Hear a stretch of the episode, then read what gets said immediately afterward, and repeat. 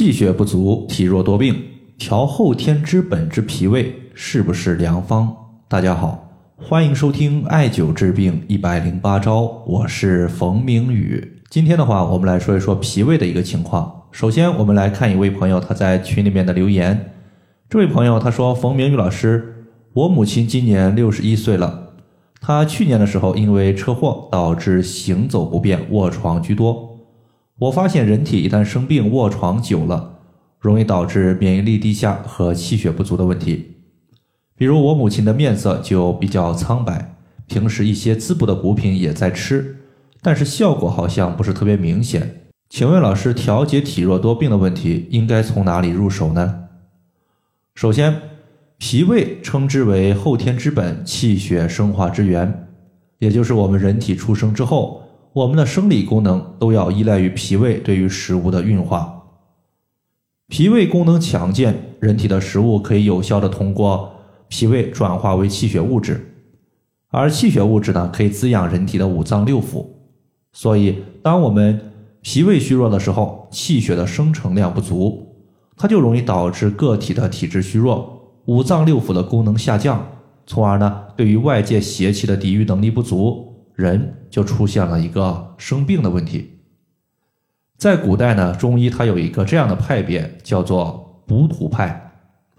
这个中医学派呢，它其实就是特别擅长通过健脾养胃的方法来调节一些人体的病症。毕竟从五行的角度来看，脾胃属土。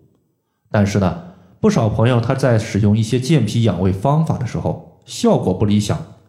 它的具体原因在哪里呢？今天我们就说两个误区。第一个呢，就是健脾的食物、养胃的食物有很多，但是食物的选择有不少朋友属于是经常性的踩雷。比如说，在上个星期的时候，一个朋友呢，他的母亲因病住院，当时呢做了一个小的手术，出现了一些手术的出血问题，但是呢量不大。出院之后呢，他的女儿就给他买了一些滋补的阿胶来补充气血。但是呢，阿胶还没有吃完，他的女儿就给我留言，说自己的母亲最近胃口不好，不想吃饭，什么原因呢？其实呢，就是阿胶太腻了，导致伤及了脾胃，所以呢没有胃口。大家想一下，为什么医院的饭菜一般来讲它都比较清淡？因为清淡的食物脾胃容易消化。老人呢刚刚做完手术，脾胃较为虚弱，这里的虚弱呢。它指的是脾胃消化食物的能力还比较差，消化不了太具有营养的食物，比如说阿胶，一吃就给腻住了，胃口不开，算是呢好心办了一个小的坏事。那么在这里呢，可以试一试消食的一个食物。那么其实上述的情况呀，在生活中是非常常见的，尤其是小孩子吃了一些甜腻的。油腻的或者说滋补类的食物，典型的就是阿胶。吃完之后呢，伤及脾胃，更加呀没有办法滋补气血。此时呢，不妨试试陈皮茶。我们直接取陈皮四克，煮水代茶饮用就可以了。陈皮呢，其实就是经过炮制处理且陈放三年以上的橘子皮。那么陈皮呢，有两大作用，第一个就是消油腻，第二个是促进消化。缓解我们胃部的胀满不舒服，包括没有胃口的一个症状。那么很多朋友会问了，既然养胃的食物不容易选择，那么有没有比较简单的呢？可以试试红枣小米粥。比如我们直接取红枣十枚、小米三十克，直接煮粥就可以了。那么小米它是一个养胃的佳品，很多朋友呢都知道。但实际上呢，小米它的性质稍微有些寒凉。所以呢，我们搭配红枣一起食用，因为红枣一方面呢，它是红色的食物，本身呢就可以补充气血；另外一方面，红枣它还是一个偏热性的食物，可以中和掉小米的一部分寒性。这是第一个情况。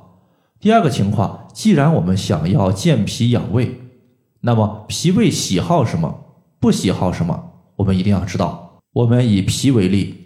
脾它属于是喜燥恶湿，也就是脾呀，它不喜欢湿气过重的环境。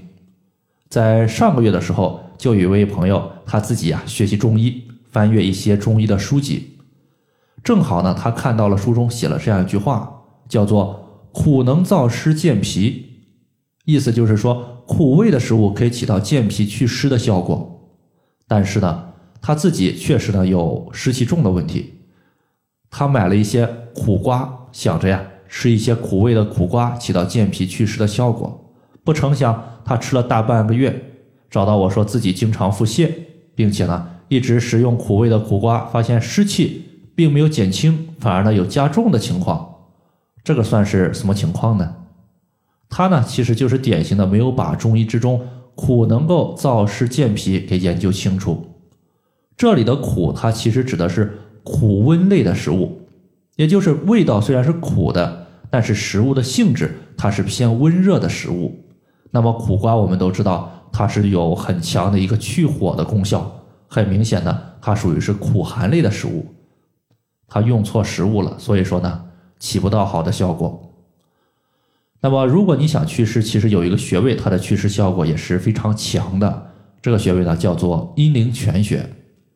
阴陵泉穴呢，我们用大拇指沿着小腿内侧骨，由我们的内踝尖儿向上推，推到膝关节附近的时候，你发现我们的内侧骨它呢向上弯曲了。在弯曲的地方，我们用大拇指按压。找到最疼的那个点，它其实就是阴陵泉穴的所在。好了，以上的话就是关于调节脾胃的一些情况、误区和方法，就和大家分享这么多。如果大家还有所不明白的，可以关注我的公众账号“冯明宇艾灸”，姓冯的冯，名字的名，下雨的雨。感谢大家的收听，我们下期节目再见。